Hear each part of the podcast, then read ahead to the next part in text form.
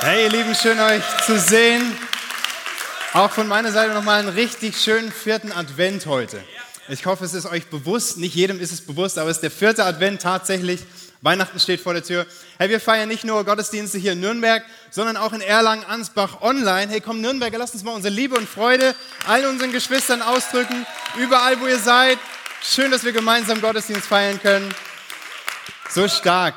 Hey, ich ähm, habe so äh, die Predigtserie auch genossen in den letzten Wochen, die wir hatten. Und letzte Woche hat unser Pastor Konsti über, über, de, über das Thema Saat und Ernte gesprochen. Ihr erinnert euch, Saat und Ernte. Und es gibt diese Zwischenzeit, die ist wichtig, wenn auch nicht immer angenehm. Wir würden die am liebsten diese Wartezeit überspringen, nach vorne direkt zur Ernte.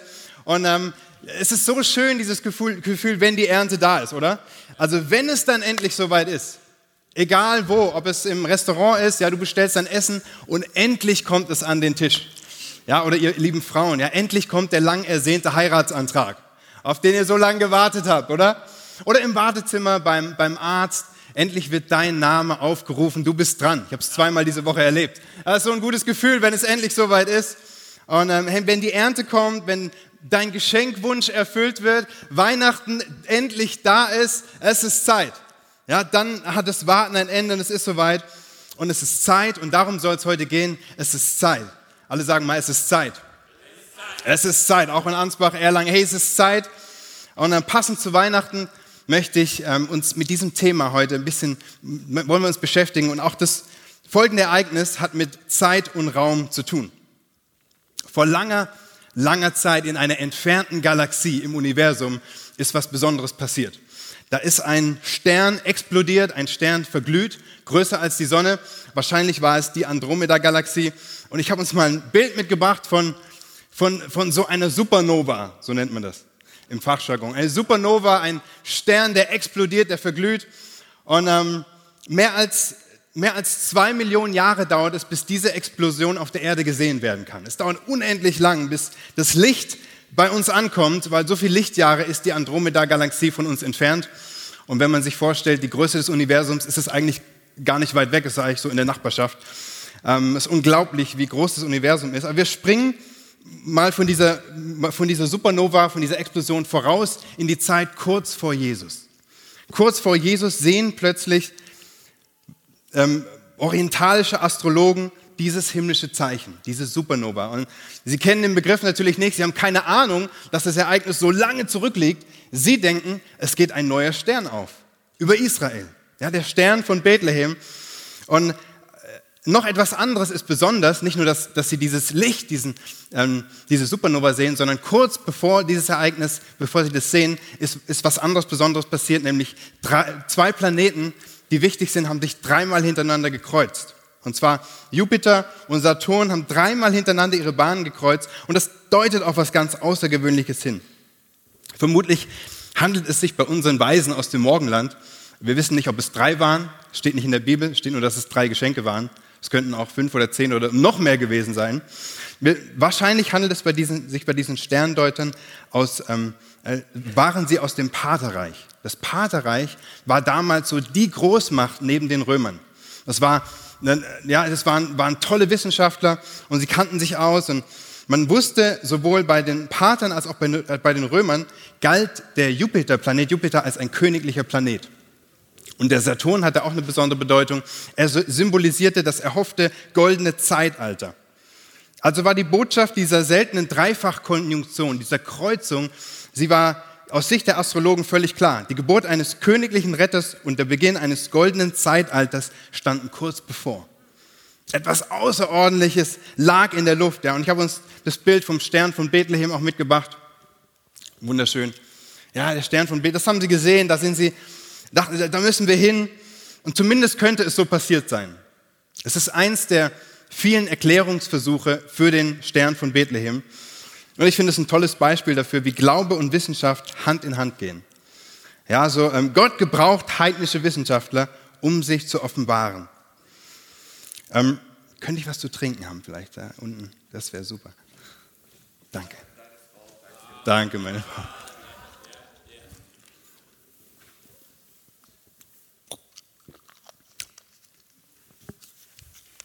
So, ist es gut möglich, dass die Weisen dieses Signal, diese Supernova ähm, so interpretiert haben und, ähm, und, und, und, sie sich auf den Weg gemacht haben, gehen Westen, tausende von Kilometern, um dieses messianische Kind zu finden.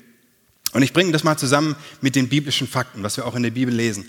Und das ist, das ist krass, sich vorzustellen. Bevor, be, bevor das Licht der Welt auf die Welt kam, hat Gott das Licht schon auf den Weg, auf die Reise gesandt. Lange bevor es Josef und Maria gab, lange bevor es die ersten Menschen überhaupt gab, sendet Gott sein Licht vor, sendet es auf die Reise, bevor wir angefangen haben mit unserer Suche nach ihm.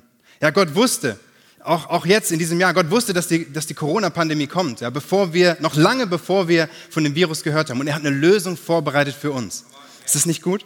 Es ist so, so schön. Es, ähm, unsere Umstände kommen uns manchmal so zufällig vor oder willkürlich und wir, wir, wir kommen damit nicht klar. Aber Gott wusste, was eintreten wird in deinem Leben, in meinem Leben. Er wusste, was passiert und er hat einen Plan mit den Dingen. Und, ähm, und er hält die Fäden in der Hand, er lenkt die Bahnen der Geschichte. Sein Erlösungsplan, sagt die Bibel, steht schon lange fest. Schon lange bevor die Welt geschaffen wird, steht sein Erlösungsplan fest. Gott kommt zu uns, Immanuel. Gottes Zeitplan ist perfekt. Es ist absolut perfect timing. Ja, Galater 4, Vers 4 schreibt es so, Paulus schreibt, als die Zeit erfüllt war, sandte Gott seinen Sohn. Als die Zeit erfüllt war. Und andere Übersetzungen schreiben, als der festgelegte Zeitpunkt gekommen war. Als, als die Zeit da war. So, Gott sagte, es ist Zeit. Es, jetzt, ist, jetzt ist Zeit und ähm, das größte Ereignis der Menschheitsgeschichte steht bevor, das allererste Weihnachten. Und, und warum war das der perfekte Zeitpunkt? Warum nicht 500 Jahre vorher oder 500 Jahre danach? Warum war hier die Zeit erfüllt? Ich glaube, der Zeitpunkt von der Geburt Jesu und auch der Ort Israel sind, sind alles andere als ein Zufall, sondern es ist genau geplant. Es könnte nicht besser in die Geschichte und die Entwicklung der Menschheit reinpassen, weil so viele Fäden und Stränge auf Jesus zulaufen. Jesus ist der Höhepunkt einer globalen Suche nach Gott. Auch vor Jesus gab es so viele Wege und Menschen, die gesucht haben. Und er ist die Antwort auf unsere Fragen. Aus den unterschiedlichsten Völkern, Religionen und Philosophien waren Menschen voller Erwartung und haben gesucht und Jesus ist die Zuspitzung, es ist der Höhepunkt. Es ist die Offenbarung Gottes schlechthin, die Erfüllung von Verheißungen, als die Zeit erfüllt war. Es ist kein Zufall, es ist Zeit. Und, und, und, und so wie der Stern von Bethlehem gab es so viele Anzeichen, Ankündigungen für dieses globale Ereignis. Und da möchte ich uns ein paar Minuten mit reinnehmen. Und, und danach werden wir es praktisch werden lassen. Es ist Zeit. Was bedeutet es für uns? Was bedeutet es für dich, für deine Beziehung zu Gott, für dein Leben, dass Zeit ist? Ähm, ich hoffe, ihr seid mit am Start. Auch Ansbach, Erlangen, ja. Und äh, es wird jetzt ein bisschen geschichtlich. Ich nehme uns mit rein in die, in die Zeit vor Jesus. 400 Jahre bevor Jesus kam, hat der griechische Philosoph Platon die Wirklichkeit der Menschen mit einem Höhlengleichnis beschrieben. Und dieses Höhlengleichnis will ich uns kurz erläutern. Ich habe es uns auch als Bild mitgebracht. Ja. Platon hat gesagt, die, die alle Menschen auf der Welt ähneln Menschen in einer Höhle. Sie sind gefangen in einer Höhle und sie sehen nicht die Wirklichkeit, sondern sie sehen die Dinge nur wie Schatten. Durch das einfallende Licht, durch das, das Feuer hier und das Licht von oben sehen sie die Dinge nur an der Wand projiziert als Schatten. Und diese Schatten symbolisieren religiöse Mythen, philosophische Weisheiten, mit denen Menschen versuchen, sich selbst und die Welt zu verstehen. Heute würden wir sagen, es sind Fake News. Es ist Fake News, es ist nicht echt. Es sind nur Projektionen, nur Täuschung, Halbwahrheiten, aber nicht das echte Leben. Und solange nicht jemand, der sich oben auskennt, zu ihnen runtersteigt und ihnen die Fakten des Lebens erklärt, bleiben sie im Dunkeln. Und das beschreibt so wunderbar, finde ich, alle Bemühungen der Menschen ganz allgemein Kontakt nach oben aufzunehmen. Alle Bemühungen von Menschen zu sagen, hey, da muss irgendwas sein und wir, wir wollen hochklettern. Es beschreibt es und Platon hat 400 Jahre vor, vor Jesus gelebt, das müssen wir uns bewusst sein. Aber auch heute ist es noch so. Menschen haben eine Ahnung davon, dass es irgendwie mehr geben muss, als das, was wir sehen mit unseren Sinnen wahrnehmen kommen, aber wir, wir haben nur so eine vage und verschwommene Ahnung, nur bruchstückhaft. Menschen versuchen auf ganz vielen unterschiedlichen Wegen nach oben zu kommen. Und, und, und wir alle suchen irgendwo nach Glück, nach Erfüllung, nach Erlösung, aber eben oft auf uns, aus uns selbst, aus eigener Kraft. Wir versuchen selber hochzuklettern und zu dem Licht zu gelangen. Und ob durch Leistung, durch Erfolg, durch Ruhm und Macht, durch Religion, durch Meditation, durch Wissen oder einfach durch Moral und gute Taten, so einfach der gute Mensch und gute Leistung. Wir versuchen uns selbst zu retten, aber es gelingt uns nicht.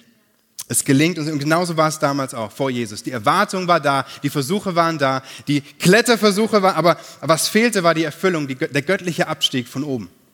dass von oben jemand kommt. Und, und, und es liegt was in der Luft, spürt ihr das? Ja, es knistert förmlich, es ist, es ist zum Greifen nah. Und bevor Jesus kam, wurden bereits alle gängigen Variationen des Gottesglaubens durchprobiert. Es wurde Polytheismus durchprobiert, ja, viele Götter, der Monotheismus, ein Gott, der Pantheismus, Gott in allem und in jedem, der Agnostizismus, den gab es schon vor Jesus, so der, der Gedanke, es kann Gott geben oder auch nicht, kann es nicht beweisen, keine Ahnung. Und auch der Atheismus, der sagt, es gibt keinen Gott. Alles war schon da. Und deswegen, als Jesus wieder in den Himmel zurückkehrte, zurückkehrte gab es nur noch Anpassungen daran. Es gab nur noch Variationen. Alles Wichtige ist bereits gesagt. Und auch deshalb macht es Sinn, dass wir seit Jesus die Zeit zählen. Dass da die Zeitenwende reingekommen, der Nullpunkt. Weil alles wurde anders nach Jesus. Alles Wichtige ist bereits gesagt. Und auch die frühzeitlichen Religionen sind, sind keine Hilfen für die Menschen. Sie sind nichts anderes als, als Wirklichkeitsverdopplung. Ich habe uns mal ein Bild mitgemacht von den, von den griechischen Göttern. Ja, also ist der Olymp, die griechischen Götter, die, an die damals geglaubt wurden. Die, egal, egal welche Götter es sind, äh, von den Babyloniern, die Ägypter, die griechischen, alle spiegeln nur die Alltagserfahrung wider. Die Götter sind genauso wie die Menschen, genauso charakterlich unvollkommen, genauso sterblich. Sie haben nur ein bisschen mehr Macht und Möglichkeiten, aber sie bringen keine echte Erlösung und sie, sie geraten schnell in Vergessenheit. Ja, so, so wie die Könige und Priester, die diesen Göttern huldigen, vergehen, so vergehen auch diese Götter und, und, und oft später hat keiner mehr an sie gedacht. Das waren die Religionen. Sie, sie haben nicht geholfen. Circa 500 Jahre vor Christus gab es so einen geistigen Aufbruch, so, so die Vernunft, das, das, das Denken, die Ideenwelt. Und da kamen neue Theorien in Umlauf, ja, vom Mythos zum Logos, vom Aberglauben zur Wissenschaft.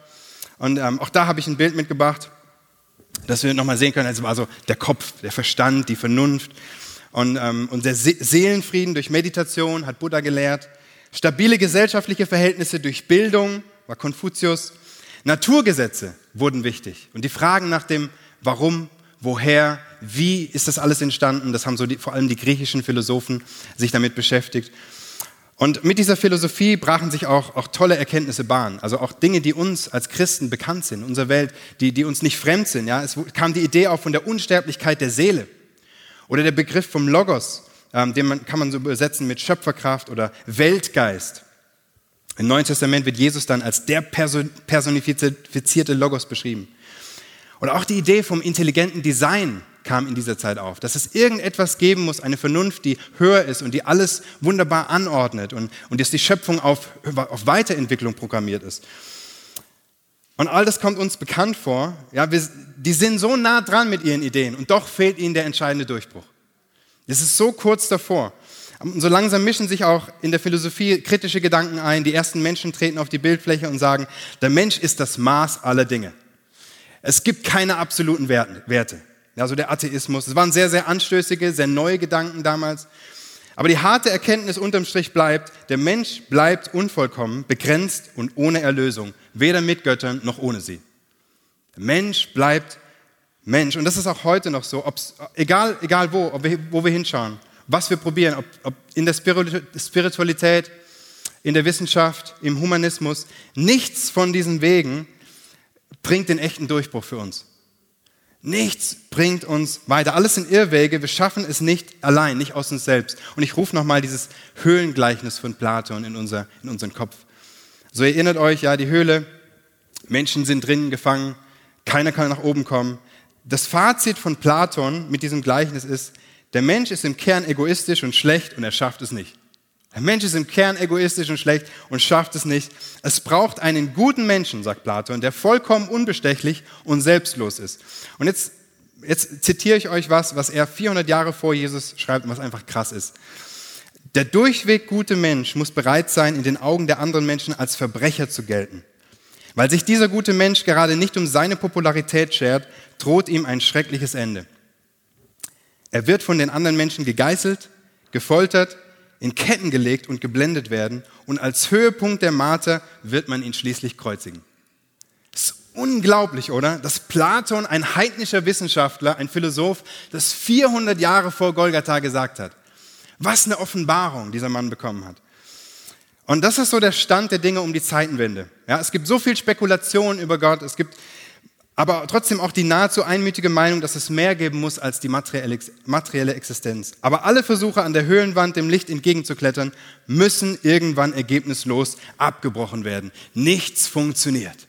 Da ist ein großer Frust da bei den Menschen. Es ist, aber gleichzeitig ist auch die Erwartung groß und der Wunsch, hey, es muss doch irgendeinen Weg geben. So die Sehnsucht wirklich nach, nach einem Gott, nach, einer, nach einem Gott, den man persönlich kennt, den man nicht nur theoretisch weiß und irgendwas über ihn, sondern der, den man persönlich erleben und erfahren kann. Eine neue Offenbarung von Gott. Und das ist sowas, wo ich, wenn ich heute reinschaue, auch in unsere Gesellschaft, in unsere Zeit, es, es kommt uns so bekannt vor. Menschen sehnen sich nach einem persönlichen Gott, der sich um sie kümmert, um ihre Belange kümmert. Wir alle sehnen uns in, unserem Herzen nach, nach, nach, nach, danach. Und wir haben gesehen, so vor Jesus, nichts hat funktioniert. Die Religion, die Denker, alle haben was versucht, aber alle ahnen, dass sich was Großes ereignen wird und es ist Zeit. Es ist Zeit. Und dann tritt Gott auf den Plan. Ähm, aber warum ausgerechnet in Israel? Warum ausgerechnet in Israel? Warum nicht woanders? Ja, es scheint fast paradox zu sein, so verglichen mit den großen Völkern und den großen Entwicklungen der damaligen Zeit, dass Gott seinen Finger auf dieses kleine und unbedeutende Land legt. Ich habe mal auch hier ein Bild mitgebracht von so eine, so eine kleine Weltkarte. Israel im, äh, im, im, im Herzen der Welt, so, so am Knotenpunkt zwischen den Kontinenten Asien, Afrika, Europa. Und doch so unglaublich klein, so groß wie unser Bundesland Hessen ungefähr. Und, ähm, aber zentral gelegen. Und abseits von den großen Geschehnissen leben die Juden. Und die Juden sind anders als die Völker drumherum. Sie beharren sehr auf ihre Eigenständigkeit und sie haben eine eigene Identität. Sie wollen nicht an der Globalisierung teilnehmen.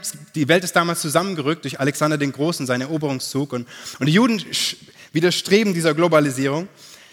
Und ich denke, es ist kein Zufall, dass Jesus als Jude in Israel zur Welt kommt. Es ist, es ist Gottes auserwähltes Volk. Wir lesen das im Alten Testament, wir lesen es in der Bibel. Ähm, und, und, und, und die, die Juden haben mehr als alle anderen Völker damals die Verheißung und die Prophezeiung bekommen von Gott, dass hier der Messias kommen wird. Über, also hunderte von Prophezeiungen gab es, die auf den Messias hingewiesen haben. Und ihre Erwartung und auch ihre Sehnsucht ist, ist genauso oben. Also sie erwarten einen Retter, der sie, äh, der, der bessere Verhältnisse schafft. Bessere politische, bessere wirtschaftliche, bessere gesellschaftliche Verhältnisse, weil die Lage der Juden wirklich schwierig ist. Ja, der Leidensdruck nimmt enorm zu, der Druck von außen, der Druck von innen. Es gibt Machthaber und Herrscher, die ihnen das Leben wirklich schwer machen. Herodes der Große, intern, aber vor allem auch extern die Macht der Römer. Und ähm, da möchte ich noch mal kurz drauf eingehen. Kaiser Augustus, hier ist ein Bild auch von, von Kaiser Augustus. Er war gemessen an der Länge seiner Amtszeit und der Größe seines Herrschaftsbereichs, gilt er als der mächtigste Mann, der jemals gelebt hat. Der Mann, äh, der regiert hat zu der Zeit, als Jesus geboren ist, der mächtigste Mann, der jemals gelebt hat. Rom ist das Imperium schlechthin. Es ist eine große, strahlende und gleichzeitig ziemlich dunkle Macht. Sie befindet sich auf dem Höhepunkt ihrer Macht, als Gott kommt in die Welt. Und ähm, es, ist, es ist moralisch verdorben, diese, die, ähm, dieses Volk. Es ist, es ist brutal. Es ist eine Kampfmaschinerie. Jesus hat eigentlich keine Chance gegen die Soldaten. Und der amerikanische Erweckungsprediger Jonathan Edwards schreibt dazu im 18. Jahrhundert, es war Gottes Wille, dass das Auftreten seines Sohns in der Welt in die Zeit des römischen Imperiums fallen sollte, der größten und stärksten Monarchie und dem sichtbaren Reich des Satans. Indem der Gottessohn gegen Rom siegte, bezwang er den Satan da, wo er vermeintlich am stärksten war. Das ist stark. Und ich denke, es gibt noch einen anderen Grund. Rom ist nicht nur der größtmögliche Gegner, sondern es ist auch der wirkmächtigste Hebel, wenn man die Welt verändern will zur damaligen Zeit. Und auch, und auch heute. Hey, die politischen Verhältnisse sind so stabil wie nie zuvor.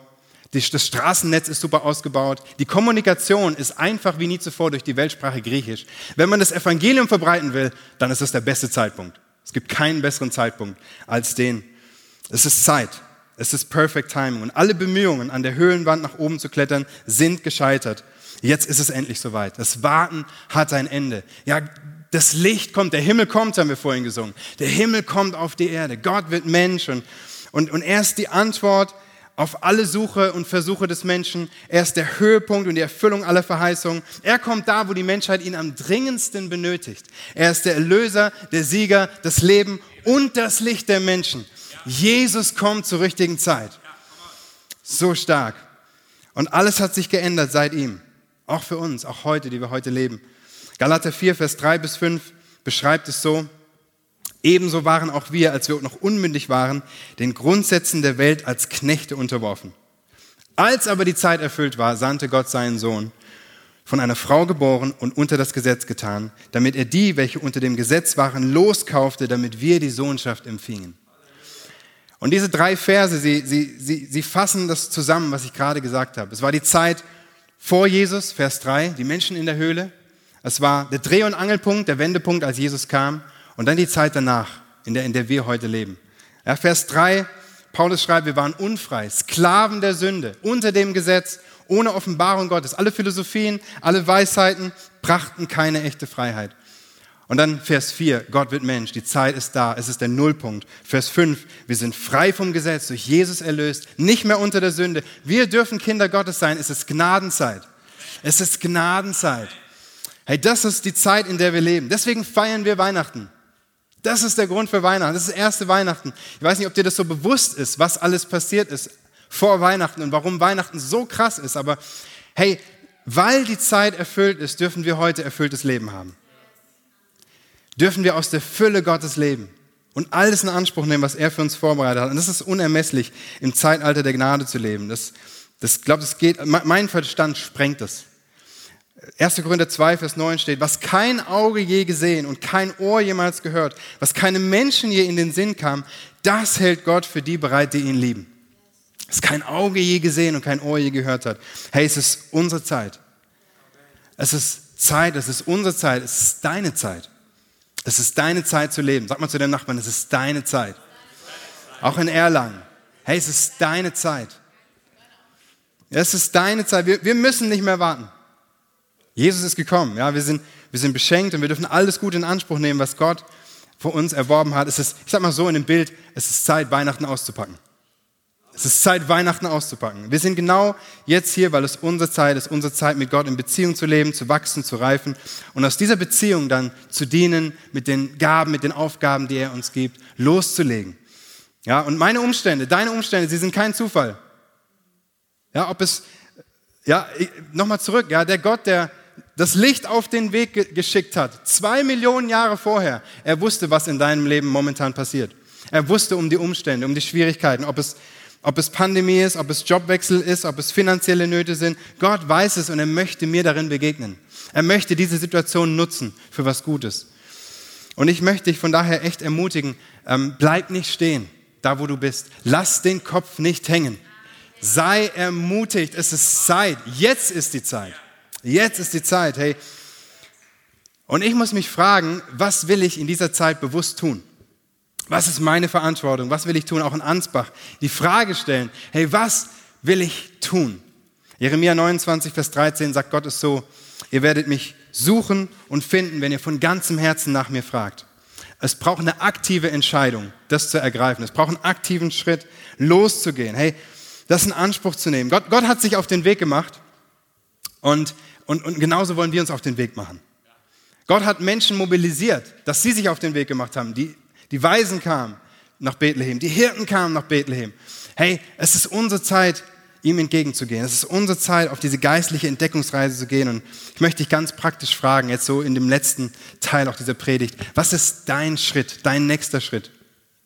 Wenn du dieses Jahr 2022 anschaust, was könnte dein nächster Schritt im nächsten Jahr sein? Was ist für dich dran? Was ist für dich die Zeit? Ich will uns vier Bereiche aufzeigen und mit jeweils ganz unterschiedlichen Möglichkeiten. Und ich bin mir sicher, nicht alles davon ist, ist für jeden von uns dran.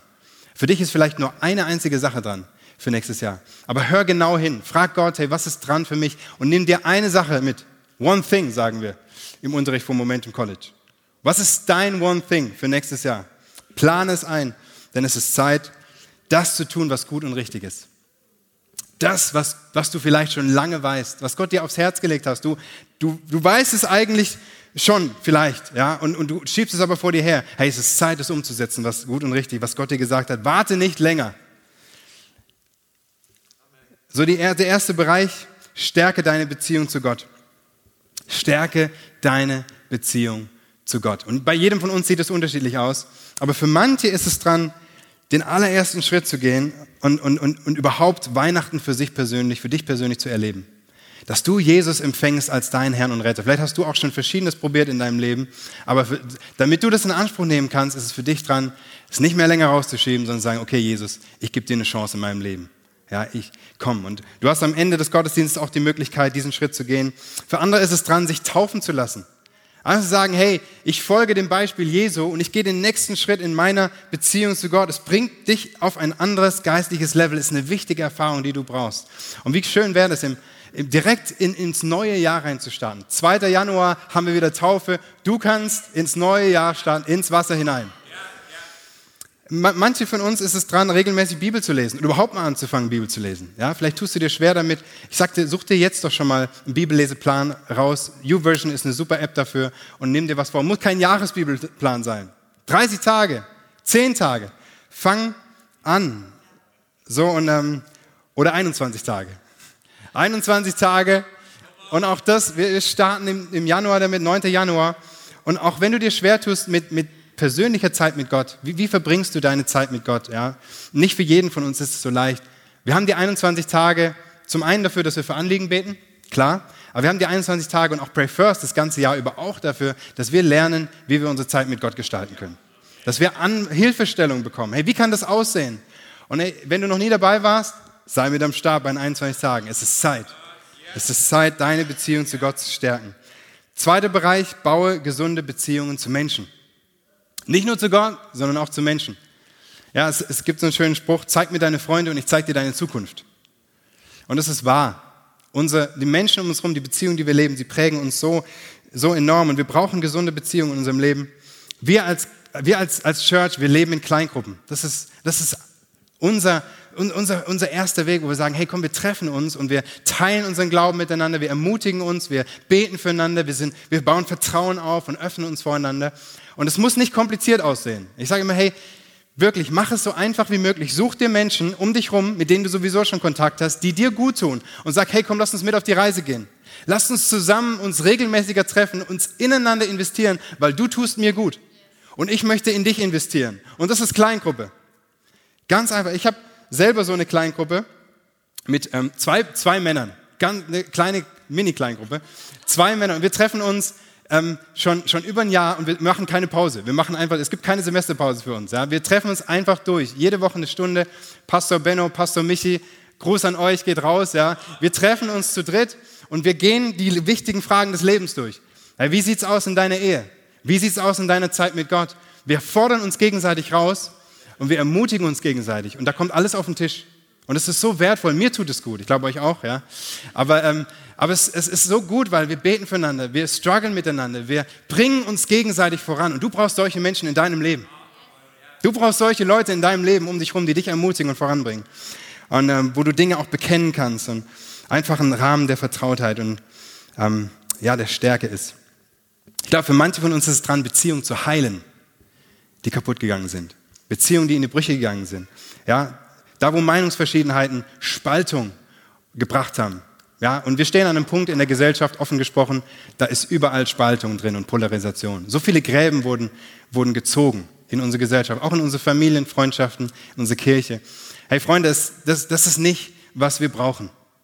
Ja, wir haben eine Grundlage, als Gemeinde sowieso haben eine Grundlage, aber wir wollen, wir wollen in unserem Herzen wirklich Raum geben für Einheit, für Frieden, für Liebe. Wir wollen, wir wollen auf unser Herz und unsere Worte achten gegenüber den anderen, uns mit Respekt und Wertschätzung begegnen und nicht zulassen, dass uns sowas trennt. Möchte ich so ermutigen, dass du Beziehungen heilst, die kaputt gegangen sind. Da, wo es für dich dran ist, dass es ist Zeit zu vergeben, es ist Zeit zur Versöhnung. Und für manche ist es auch Zeit, Beziehungen zu trennen, die ungesund für dich sind. Wo du merkst, es hat einen schlechten Einfluss auf mich, zieht mich weg von Gott. Hey, dann mach einen Cut und distanziere dich von diesen Leuten. Jeder von uns steht an einem anderen Punkt aber es ist Zeit, Beziehungen zu Menschen zu stärken. Dritter Bereich, finde deine Berufung. Finde deine Berufung. Finde heraus, hey, was hat Gott vor mit deinem Leben, mit deiner Zeit? Warum bist du hier? Und der Kurs, den wir als Gemeinde dafür durchgehen, der heißt Next Steps. Viele kennen den Kurs und haben den irgendwann in den letzten Jahren mal gemacht, aber viele sind auch da, die schieben das immer noch so vor sich her. Die sagen, irgendwann komme ich mal zu Next Steps. Irgendwann. Und ich sage dir, warum nicht nächstes Jahr? Dieses irgendwann kann nächstes Jahr sein. Ja? Januar, Next Steps zum Beispiel. Mach's, mach's dir leicht, mach dir eine Eselsbrücke. Ja? Juni, Next Steps, was auch immer dir hilft. Aber ich merke, wenn Leute bei Next Steps sind, selbst alte Hasen, die schon lange in der Church sind, die vielleicht schon mal früher bei Next Steps waren, es tut ihnen so gut. Ich neulich erst Schritt eins, zwei Leute waren da, die sind schon jahrelang bei uns in der Church und die haben danach gesagt, hey, das war, das war so eine neue Offenbarung wieder. Ich habe nochmal neu die Zusammenhänge verstanden, warum wir eigentlich Church bauen, auf diese Art und Weise, so was das große Warum ist und, und bin neu motiviert, habe neue Vision dafür. Hey, es lohnt sich, echt das zu machen. Komm, es ist Zeit. Es ist Zeit. Und das vierte, diene in deinen Gaben. Diene in deinen Gaben. Wir haben ganz viel über Jesus gehört, wann Jesus kam, warum er zu diesem Zeitpunkt kam, ausgerechnet zu diesem Zeitpunkt. Und wir wollen jetzt mal kurz darüber sprechen, wie Jesus war. Sein ganzes Wesen, sein Charakter. Ähm, er war ein Diener durch und durch. Er war ein Diener durch und durch. Und es war so im Kontrast zu allen anderen Führungspersönlichkeiten. Rom, ja, Herrscher, Macht, Unterdrücker. Jesus war ein Diener. Und er hat zu uns gesagt, liebt einander, wie ich euch geliebt habe, dient einander, wie ich euch gedient habe. Dienen ist sein Wesenszug und dienen bedeutet Teilhabe. Es bedeutet Teil von etwas zu sein, es bedeutet dazu zu gehören, einen, seinen Platz einzunehmen. Wir sind Familie als Kirche. Und in einer Familie hat jeder seinen Platz, hat jeder seine Aufgaben, trägt jeder seinen Teil dazu bei. Ist eine andere Qualität von Gemeinschaft, wenn du deinen Teil mit einbringst, wenn du dienst. Ja, und, und deswegen, hey, komm ins Stream Team. Ja, an allen Standorten. Erlangen, Ansbach, egal wo, online. Hey, komm ins Dream Team. Wir sind ein Dream Team, weil wir einen großen Traum haben. Und dieser Traum kann nur gelebt werden, wenn du deinen Teil mit einbringst. Nur dann kann das gelingen. Und es gibt so viele Möglichkeiten. Ob du eine Kleingruppe leitest, ob du in einem Team dienst, ob du am Sonntag oder unter der Woche am bist, es gibt einen Platz für dich. Und ähm, mal persönlich in, von mir gesprochen, es gab Zeiten in meinem Leben, da habe ich null Bock gehabt auf Dienen. So als Teenie, Jugendlicher habe ich immer wieder auch Anfragen abgelehnt. Einfach keinen Bock drauf. Zu stressig, zu anstrengend. Das sollen andere machen. Oder auch die Frage, hey, was bringt's mir? So, weiß nicht, ob du die Frage kennst. Was bringt's mir? Und, und, und ehrlich gesagt, gibt auch heute noch manchmal so Momente. Hand aufs Herz, ja. Aber was ich gemerkt habe, auch im Rückblick, mein Leben hat sich geändert. Ich bin ein anderer Mensch geworden, als ich angefangen habe zu dienen. Mein Herz hat sich verändert, meine Einstellung hat sich geändert. Ähm, ich habe gemerkt, es geht nicht alles um mich. Ja, es, Gott segnet mich auch in meinen Begrenzungen, da wo ich, da wo ich an meine Grenzen stoße. Er wirkt übernatürlich und es macht unglaublich Spaß, andere Menschen zu segnen. Und ich bin so reich gesegnet von Gott, seitdem ich angefangen habe zu dienen. Gott hat so viel getan in meinem Leben und ich wünsche mir das für dich. Ich wünsche mir das für dich. Dienen bedeutet geistlich zu wachsen. Es bedeutet nicht stehen zu bleiben. Meine Frau sagt immer wieder, in unserem geistlichen Leben, in unserem Wachstum als Christen, da gibt es eine Wachstumsschwelle. Da kommen wir nicht drüber, ohne zu dienen. Es gibt eine Wachstumsschwelle, da werden wir nicht drüber kommen, wenn wir nicht anfangen zu dienen. Und deswegen bleib nicht stehen. Überschreite diese Wachstumsschwelle. Es ist Zeit zu dienen. Nur Input ohne Output ist ungesund. Und wenn wir fett, irgendwann platzen wir. Hey, es braucht einen Output für all den Input, den wir bekommen. Es braucht eine Balance in unserem Leben.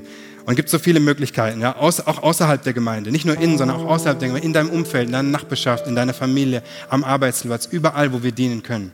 Es ist Zeit. Es ist Zeit zu dienen unseren Gaben. Ich möchte mal zusammenfassen. Was auch immer für dich dran ist, ob es die Beziehung zu Gott oder zu Menschen ist, die du stärken solltest, ob es ist deine Berufung zu finden, ob es ist in deinen Gaben zu denen, für jeden von uns gibt es einen nächsten Schritt. Und ich sagte, gehe bewusst deinen nächsten Schritt, bleib nicht stehen, warte nicht länger. Und wenn du die eine oder andere Möglichkeit, auch die ich heute genannt habe, nicht kennst oder wenn du Fragen dazu hast, komm auf uns zu. Wir, erklären es dir gerne. Wir nehmen dich gerne mit rein, helfen dir deinen Platz zu finden. Und ich hole uns nochmal ab, so auch alles, was war in dieser Predigt. Jesus kam zur richtigen Zeit. Perfect Timing, als die Zeit erfüllt war. Wir leben in der richtigen Zeit. Es ist kein Zufall, dass du hier bist. Weil die Zeit erfüllt ist, dürfen wir heute erfülltes Leben haben. Wir dürfen in der Fülle Gottes leben. Das, was sie damals erwartet haben, es ist da. Es ist Zeit, Weihnachten auszupacken. Die Frage ist, was machst du mit der Zeit, die du hast? Was machst du mit der Zeit, die dir gegeben ist? Und wir wollen zusammen beten. Ich möchte für uns beten, auch echt als Kirche, auch, auch für alle Standorte. Und danach können die Campuspastoren, die Leiter auch an den Standorten übernehmen. Komm, lass uns mal die Augen schließen, einfach das nochmal Revue passieren lassen. Herr Jesus, wir danken dir, dass du Herr bist und dass du gekommen bist zur richtigen Zeit. Danke Gott, dass du so einen ewigen Plan hast mit uns Menschen. Schon vor der Zeit hast du dir vorgenommen, wie du uns retten willst und wie du, mit, wie du dich mit uns versöhnen möchtest und uns Frei, Freiheit und ewiges, echtes Leben schenken willst. Und wir danken dir so sehr dafür. Danken dir, dass, dass dieser Plan so vollkommen ist, so wunderbar ist. Jesus, dass du Mensch geworden bist. Danke, dass wir das erleben dürfen, in dieser Gnadenzeit leben dürfen als deine Kinder und, und, und wirklich eintauchen dürfen in alles, was du vorbereitet hast. Und wir geben dir die Ehre dafür. Und ich bete so, dass wir als Kirche, jeder einzelne von uns, seinen nächsten Schritt erkennt. Dass du uns hilfst, rauszufinden, was ist unser Platz, wo, was ist 2022 für uns dran? Heiliger Geist, sprich du zu uns. Hilf uns nicht stehen zu bleiben, nicht entmutigt zu sein, sondern entschlossen nach vorne zu gehen. Dich wirklich dein Geschenk anzunehmen und uns erfüllen zu lassen mit deiner Gnade, mit deiner Kraft, mit deinem Heiligen Geist. Danke, dass wir es nicht aus unserer Kraft machen müssen. Es ist nicht unsere Kraft, sondern es ist deine Kraft, die durch uns wirkt und in uns Neues bewirkt. Und, das, und damit segne ich uns. Damit segne ich uns. Und ich ähm, möchte jetzt nochmal für die Gruppe von Menschen, die ich vorhin angesprochen habe, was sagen und auch, auch ein persönliches Erlebnis erzählen. Als ich Schüler war, gab es einen jungen Mann, auch ein Mitschüler von mir, ähm, nicht in meiner Klasse, aber wir kannten ihn, die ganze Schule kannte ihn. Er war besonders. Er hat eine schwierige Vergangenheit gehabt. Er hat seine Mutter als Kind verloren. Er war psychisch, hat ein bisschen Knacks gehabt und er war auch, auch wie er sich angezogen hat, er war echt, echt anders und er war auch ein Einzelgänger. Aber er hat sich ganz stark so in die Philosophie reingegraben. Nietzsche war so sein Idol. Nietzsche hat gesagt, Gott ist tot. Und er war überzeugt davon. Ich weiß noch, wie wir ich habe mal mit ihm diskutiert auch, dass Gott lebt und er wurde richtig empört und sauer, ja. Und eines Tages hat jemand diesen jungen Mann eingeladen, jemand aus unserer Jugendgruppe eingeladen zu einer Evangelisation, einer Jugendevangelisation. Und wieder erwarten ist er gekommen. Vielleicht wollte er uns einfach zeigen, dass das alles Hokuspokus und Quatsch ist. Und er war den ganzen Abend da und offenbar war er angesprochen und er ist nicht gegangen und hat danach ein langes Gespräch mit meinem Papa geführt. Mein Papa hat ihm das Evangelium erklärt, hat ihn eingeladen zu uns in die Jugendgruppe, zu uns in den Jugendhauskreis und er kam und er blieb. Und nach einiger Zeit hat er Jesus angenommen in seinem Leben, weil er erkannt hat, dass all das, was er gesucht hat, wo er seinen Sinn und seine Erfüllung gesucht hat, auch seine Heilung von Verletzungen, er hat es nirgendwo gefunden, außer bei Jesus.